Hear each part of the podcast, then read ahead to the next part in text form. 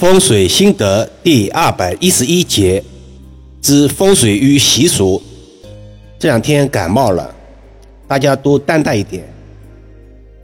易遥老师一直强调，风水源于生活，高于生活。这里的生活也有习俗的部分意义，但风水与习俗却有本质的区别。习俗并不具有系统性、全息性。而且中国地广物博，民族众多，各地习俗差异较大。今天带大家理一理，有哪些习俗与风水有了冲突？风水学中讲究左右有靠的阳宅是最为尊贵的住宅，因为居中的大楼左右均有大楼为邻居，也就是左右有靠。这里的左右就代表着贵人。说明他在中间比较能够得到朋友的支持提携，奋斗过程中也不会特别不顺或者辛苦。如果左右略为勤托，就如同椅子有扶手，而自己就好像坐在太师椅中，就更好了。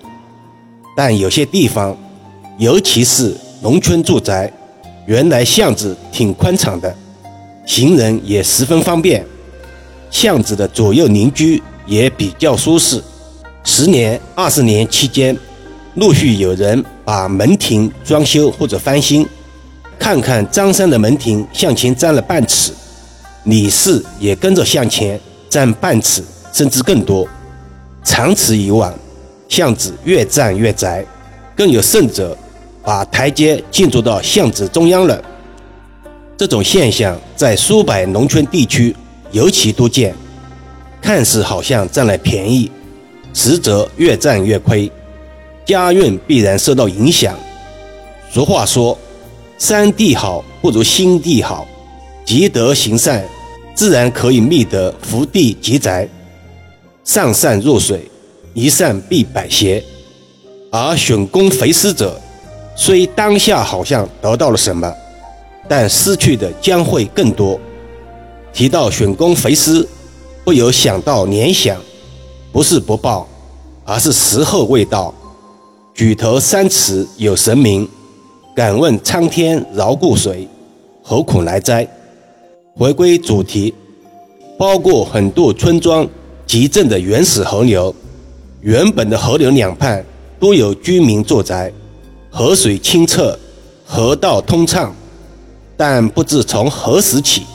有人喜欢向河道借空间，纷纷在离河岸较近的河道里打桩，建筑所谓的河上住宅。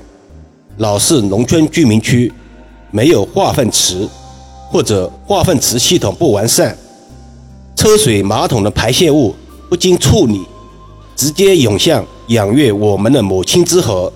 原来可以行船的河道，由于左右两边增加的建筑物。变得很窄小，部分河道已失去航道的功能。还是打比喻吧，比如一条长十公里的河流，只要中间有一个点无法航行，那么这整条河道就无法航行了。大家不要以为易遥老师这是在凭空捏造、凭空想象，上面的现象是真实存在的。这个地方癌症的发病率。已经有了年轻化、高频率的趋势，不得不让人感叹：小时候我们经常在河道中畅游，暑假中小伙伴们在河里戏水，现在却成了孩子们的奢望。听到此处，不仅有听友会疑惑：这些与风水有什么关系？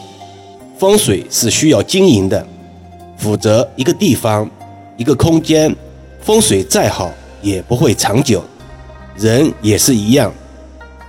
邪正看眼鼻，看一个人，除整体外，第一就要看鼻和眼是不是长得正，眼神是否安定，眼睛要黑白分明，要有神。双目无神，黑白不分，眼白侧黄或者目露赤白的人，身体或者心理多少存在一些问题。正所谓一物一太极，一人一太极。另外，风水也认为，家里有孕妇时不宜建卧修房，或者装修时孕妇到娘家回避为吉。